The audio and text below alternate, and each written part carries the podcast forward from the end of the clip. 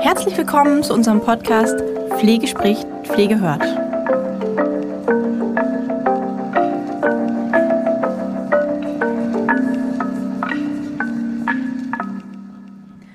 Hallo und herzlich willkommen zu unserer heutigen Podcast-Folge von Pflege spricht, Pflege hört.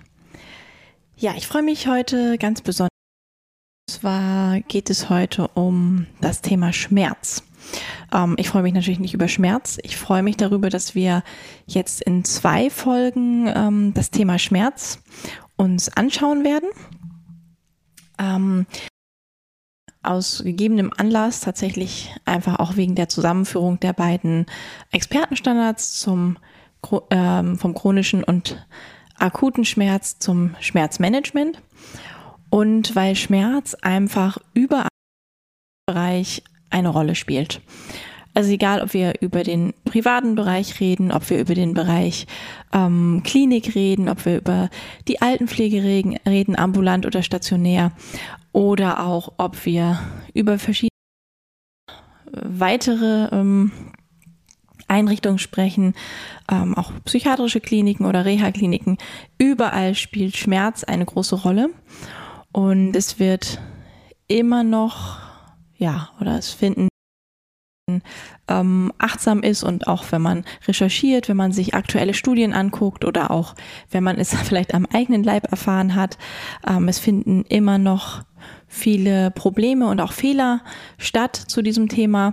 Es gibt Unwissenheit, ähm, egal wenn man zum Beispiel eine Fortbildung hält oder manchmal auch wenn man in einer sitzt und ähm, zum Beispiel zum WHO-Stufenschema ähm, gefragt wird oder fragt. Es gibt immer noch viele nicht genügend wissen. Es gibt auch immer noch viele, die nichts über ja weitere alternative oder komplementäre äh, Schmerztherapien Bescheid wissen.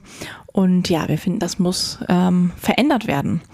Und in wir auch, ich will eigentlich noch nicht zu viel verraten, aber es wird einen neuen ähm, Lehrgang geben, wahrscheinlich noch in diesem Jahr, ähm, zum Thema ganzheitlichem, ganzheitliche Schmerzbegleitung. Genaueres verraten vielleicht in den folgenden Podcasts werde ich irgendwann nochmal was dazu sagen.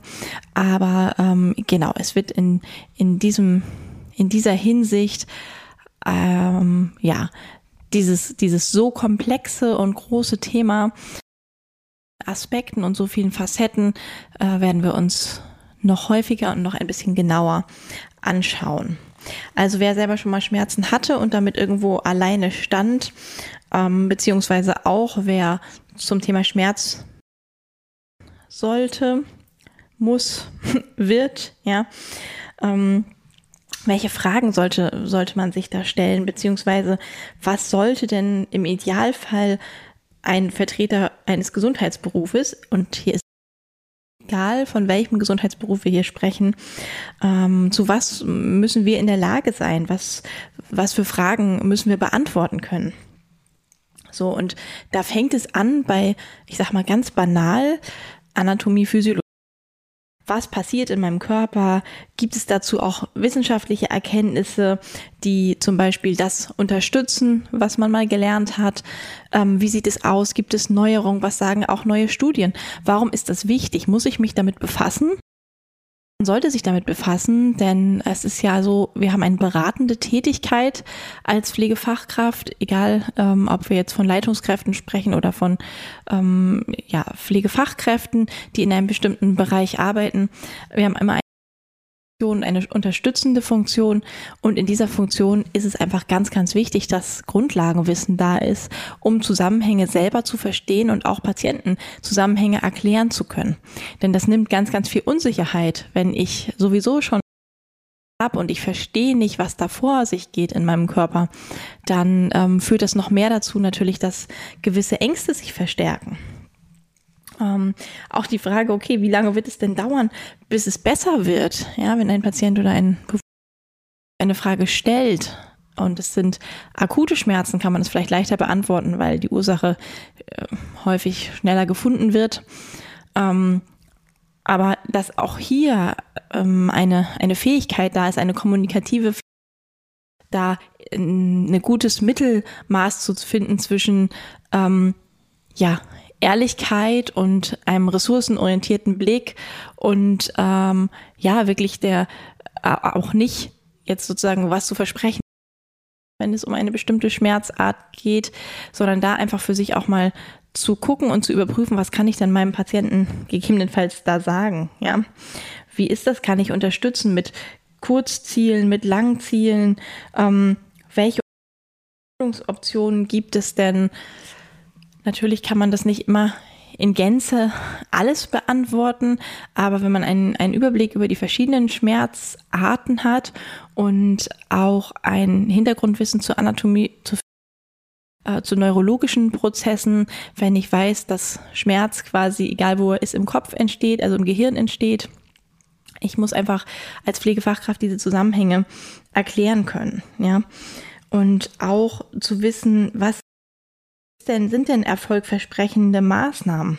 Was könnte denn helfen? Und dazu gehören jetzt nicht nur Novaminsophon oder weitere Schmerzmedikamente, sondern dazu gehört ein ganz, ganz, ganz großer Bereich der Nichtmedikamenttherapie. Und auch dann, wenn man jetzt keine Schmerzexpertin oder ein Schmerzexperte ist, sollte man doch ein Grundwissen haben ähm, und eine Idee, auch gerade im Bereich der Langzeitpflege, was kann denn auch meinem der, der lebt ja nun mal in der Einrichtung, ja, oder auch in der ambulanten Pflege, der lebt noch zu Hause und man kommt mehrmals am Tag gegebenenfalls. Was könnte denn helfen? Äh, was kann ich gegebenenfalls auch anregen? Wer könnte von außen kommen? Was hat man für, was hat man überhaupt für Möglichkeiten? In dem Zusammenhang kann ich übrigens ein, ein Buch empfehlen, und zwar die nichtmedikamentöse Schmerztherapie. Das sind komplementäre Methoden in der Praxis vom Springer Verlag. Das Buch, in dem verschiedenste, also wenn es interessiert, in dem verschiedenste äh, komplementäre Methoden vorgestellt werden. Das fängt an vom psychotherapeutischen Verfahren über Biofeedback hin zu Entspannungsverfahren. Äh, ähm, ja, also verschiedenste Feldenkreismethode, Kinesiologie, ähm, ja, also der Tänz ist da drin, äh, auch Kneiptherapie, also wirklich verschiedenste ähm, komplementäre Verfahren werden vorgestellt, sozusagen belegt eben oder eben auch hinterfragt mit Hilfe von Studienergebnissen. Und das ist ganz äh, interessant, da einfach mal reinzugucken und sich mal einen Überblick zu verschaffen, was eigentlich alles möglich ist, was man kombinieren kann, was stößt, an welcher Stelle und bei welchen verschiedenen Schmerzarten. So, wieder zum Thema. Was sollte eine Pflegefachkraft oder eine ja, Mitarbeiter eines Gesundheitsberufs noch ähm, wissen?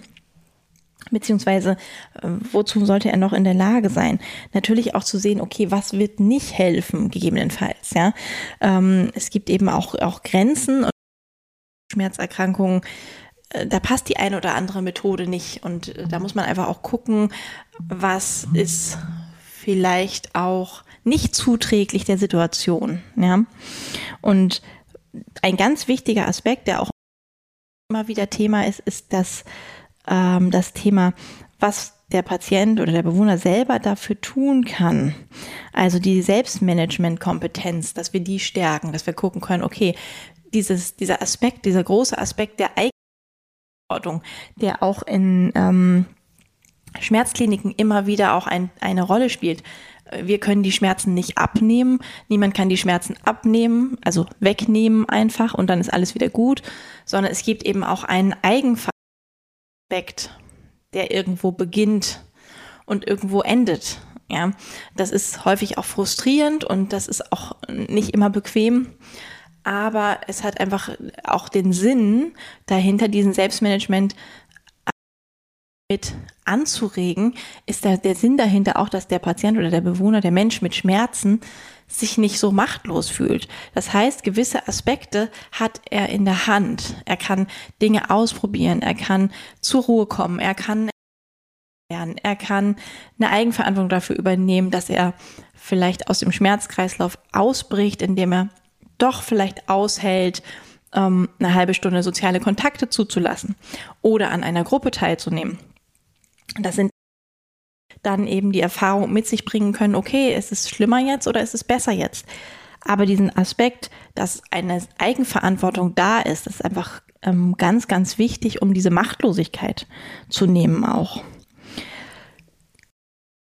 Sich anzugucken, gibt es einen Aspekt, über den man sich wirklich Sorgen machen muss. Und hier ist wieder das Thema, was ich im, in einem Podcast, in dem es schon mal um Schmerz ging, auch gesagt habe. Der Schmerz ist das, steht, was der Patient, der Mensch mit Schmerzen angibt, was Schmerzen sind. Ja, hier ist wieder dieser Aspekt des Ernstnehmens spielt eine ganz große Rolle. Gibt es etwas, worum man sich Sorgen machen muss? Ja, kann es geben beim Akutschmerz, weil der Akutschmerz ein Zeichen ist, oh, es ist etwas nicht in Ordnung. Es hat eine Alarmfunktion, eine Warnfunktion.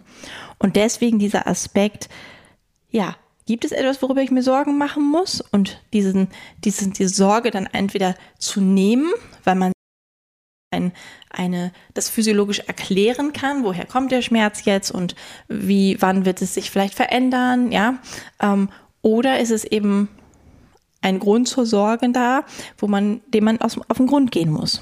Und hier ist Aspekt des Ernstnehmens. Und was auch ein wichtiger, ein wichtiger Punkt ist, den ich am Anfang schon mal gesagt habe, den Punkt des Verstehens.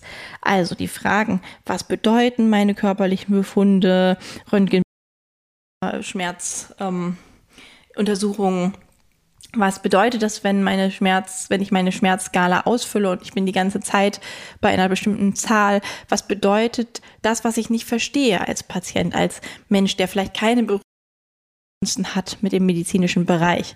Weil das, wieder zum Anfang zurück, nimmt eben auch Ängste. Wenn ich verstehe, was bedeutet denn ein bestimmtes äh, Parameter, wenn ich verstehe, was da in meinem Körper vorgeht, in Anführungsstrichen kaputt vielleicht, ja?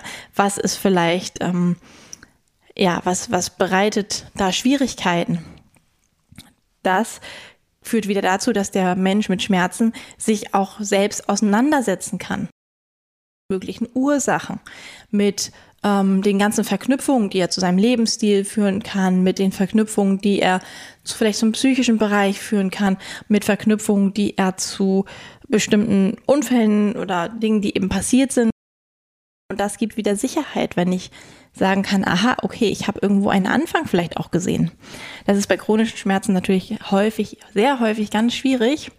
Aber auch hier gibt es Sicherheit, die Dinge zu verstehen. Und viele Menschen mit Schmerzen sehr stark dann auseinander. Ja, lesen sehr viel darüber, probieren viel aus. Und diese Möglichkeit der Aufklärung ist hier einfach ein ganz, ganz wichtiger Punkt, um vielleicht auch Grenzen zu, gemeinsam zu überwinden. Und um auch aktive Bewältigungsstrategien anzuregen, ja, also sich zu informieren über das Problem und es auch zu verstehen, ja, ähm, und dann eben auch, ja, und vielleicht hinzugucken, das können wir den Menschen mit Schmerzen nur ermöglichen, wenn wir selber in der Lage sind, ähm, diesen Prozess zu verstehen.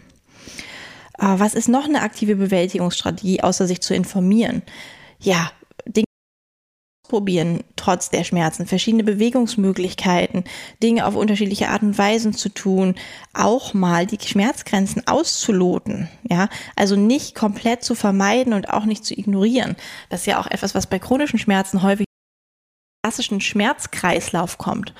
Ähm, man verhindert etwas, man macht etwas nicht mehr aus Angst vor und es verkümmert immer mehr und mehr. Ja, egal ob es jetzt um Bewegung oder soziale Kontakte oder Licht geht, ja, umso mehr ähm, man inaktiv ist oder passiv, umso mehr stößt man da äh, sozusagen an seine Grenzen und zieht sich immer mehr zurück.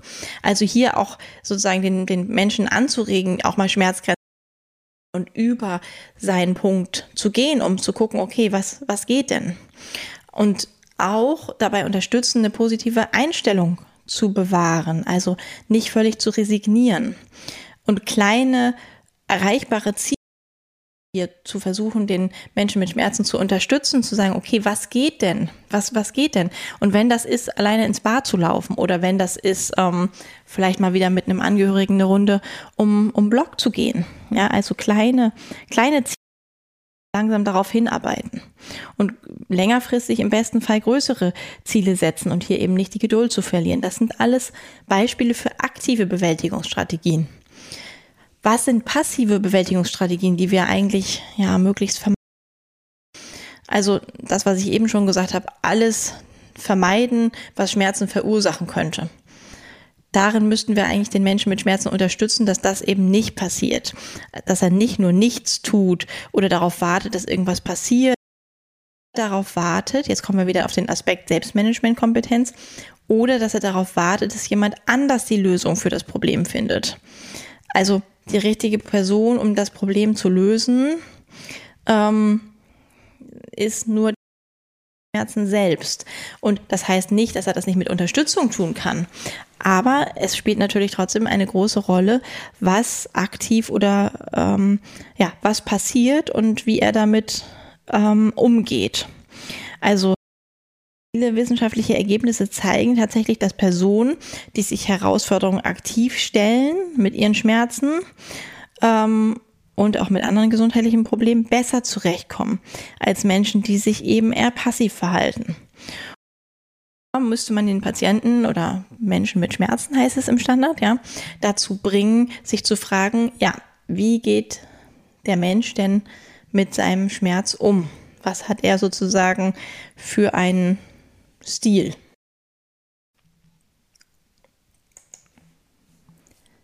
Dafür muss man natürlich wissen, dass wenn Schmerzen anhalten, also wenn wir bei chronischen Schmerzen sind, dann wird natürlich das Alarmsystem des Körpers mit der Zeit immer empfindlicher. Hormone, die quasi die Gefahren melden, die werden leichter erregt und produzieren immer mehr Sensoren für erregende Chemikalien. Das heißt, das Gehirn verstärkt die Ausschüttung von erregenden Chemikalien an der Synapse im Hinterhorn des Rückenmarks.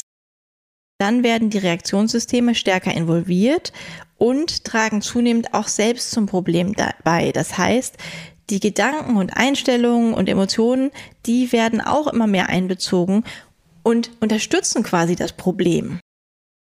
So, und das heißt, das Gehirn passt sich an, indem es dann dieses Schmerzgedächtnis, von dem wir auch schon im letzten Podcast zum Thema Schmerz gehört haben, in dem äh, das Gehirn das Schmerzgedächtnis immer besser abrufen. Es kennt quasi die Schmerzmelodie. Und die Gefahrensensoren in den Geweben tragen dann immer weniger zu der im Gehirn ankommenden Gefahrenbotschaft bei. So, und das ist das Problem, wenn wir chronische Schmerzen haben. Wir haben ja eben darüber gesprochen, ähm, Wichtig ist da die richtige Einstellung zu behalten. Und wenn wir das jetzt sozusagen chemikalisch hören, dann ist das äh, gar nicht so leicht, weil einfach diese Schmerzmelodie dann so bekannt ist. Ja, so und da eben Menschen mit anhaltenden Schmerzen meistens in einem bestimmten ja, Abstiegsmuster, allmählichen Abstiegsmuster auf. Das heißt, ähm, dass sie entweder ja, eine, eine, ein kontinuierlich oder eben in der Überaktivität oder Unteraktivität sind. So, und beide Muster sind auf Dauer nicht hilfreich und können auch zu weiteren Einschränkungen der Aktivität und auch zu Einbußen der Lebensfreude und Qualität führen. So, und deswegen ist es eben ganz, ganz wichtig, dass man als begleitende Person erstens, das, was ich eben gesagt habe, weiß, wie Schmerz funktioniert also rein anatomisch, physiologisch, dass man weiß, was für Prozesse eine Rolle spielen, dass man selber hinterfragt, was habe ich denn persönlich für Erfahrungen mit Schmerz und für eine Einstellung zu dem Thema Schmerz. Bei Demenz reden wir immer davon, in den Schuhen des anderen zu gehen. Ist das hier überhaupt möglich? Ja, weil wir haben die Schmerzen ja nicht der andere, aber wir haben Empathie. Und ähm, da ist eben genau die, die Frage, dass man diese Empathie paart mit dem Wissen, was man eben hat und ähm, der Selbstmanagement Menschen mit Schmerzen, dass man hier eben A guckt, okay, wie, wie geht es dem objektiv, ja, was sagt er, was zeigt sich im Körper, ähm, dass man ihm zuhört und dass man da eben aber auch sozusagen die Fachperson dann ist, Maßnahmen anregt, die bestimmte andere Gedankengänge vielleicht anregt, die äh, anregen kann zu hinterfragen, was, was stört oder was ähm, ist hilfreich. Das heißt, ähm, wir sind da sozusagen die gegenüberstehende Fix auch ein Stück weit ähm, ja, Reflexionspunkt ist, um wieder andocken zu können, damit es weitergeht. Das heißt also, das heißt, ähm, alle Menschen, die im Gesundheitswesen arbeiten und mit Schmerzen zu tun haben, äh, ist ganz wichtig, um Schmerzen wirklich erfolgreich erklären zu können, braucht es Übung, es braucht eine gewisse Kommunikationsfähigkeit, es braucht Strategien, es braucht und es braucht auch so die Fähigkeit, sozusagen pädagogisch das Wissen demjenigen zu erklären, der eben nicht der Fachmann ist. Also es sozusagen geschickt so rüberzubringen, dass es verstanden wird. Und ähm, ja, den der Schmerzbiologie, auch ohne Vorwissen. Ähm, aber man muss es eben so erklärt bekommen, dass man, dass es einem klar wird. In vielen zu dem Thema findet man tatsächlich einen, einen Satz, über den ich jetzt auch mehrmals ähm, gestolpert bin, auch in meiner Recherche, den Kurs betreffend. Ähm, und zwar sagt, äh, sagt es da, ähm, Wissen ist Mittel gegen den Schmerz. Und das hängt einfach damit zusammen, dass eben ein verbessertes Verständnis, warum so viele Dinge den Schmerz beeinflussen, tatsächlich deren Einfluss auf den Schmerz reduziert. Und das ist natürlich eine interessante ähm, Perspektive, über die wir im nächsten Podcast noch ein bisschen was hören. Ich sehe nämlich gerade schon, wir sind schon am Ende angelangt. Deswegen gibt es eine zweite Folge. Ich merke, das ist wirklich noch ein größeres. Können wir fast noch eine dritte Folge machen. Aber nein, da kommen dann noch ein paar ganz andere spannende Themen auf uns zu. Ja, dann bedanke ich mich fürs Zuhören, äh, freue mich auf die nächste Folge. Bleiben Sie gesund, bleibt gesund und bis zum nächsten Mal. Tschüss.